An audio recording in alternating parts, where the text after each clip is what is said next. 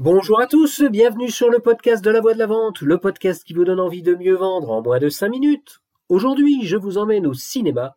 On va y voir un film qui raconte l'histoire d'un boxeur qui n'a aucune chance de réussir à mener son combat jusqu'au bout, que tous les bookmakers voient au tapis au bout de deux ou trois rounds maximum, en face du champion du monde en titre.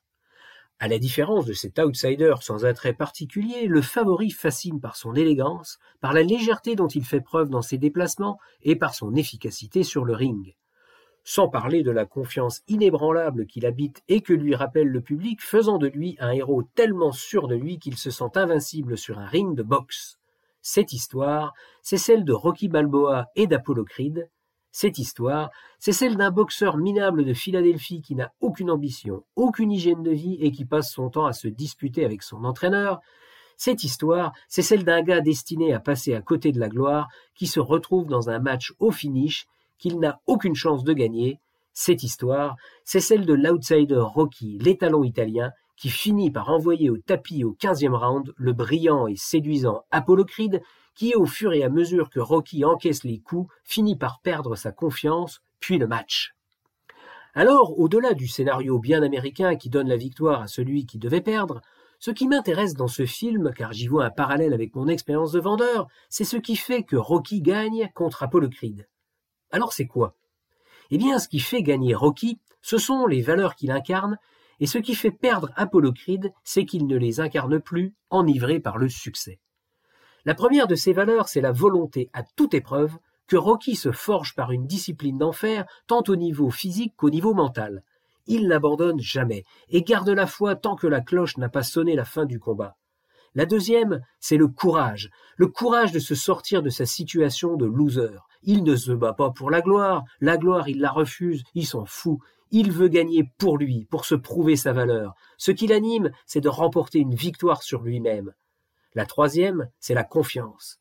Malgré ce qu'il est, malgré la probabilité infime de sortir du ring avec le titre, il se bat avec son cœur, il se bat avec ses tripes et il croit en la victoire. C'est ce qui lui fait résister à l'avalanche de coups que son adversaire lui assène pendant quinze rounds. Alors vous allez me dire, ouais, c'est beau tout ça, mais c'est une fiction, et puis quel rapport avec la vente?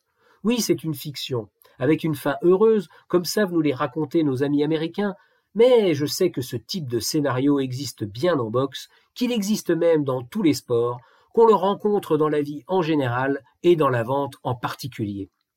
Moi, qui ai toujours bossé pour des outsiders, ça m'est assez souvent arrivé de mettre mon concurrent imbattable au tapis, malgré le fait qu'il avait soi-disant les meilleurs produits du marché, une réputation à toute épreuve et des relations d'enfer avec les clients entretenues par des opérations de relations publiques de ouf.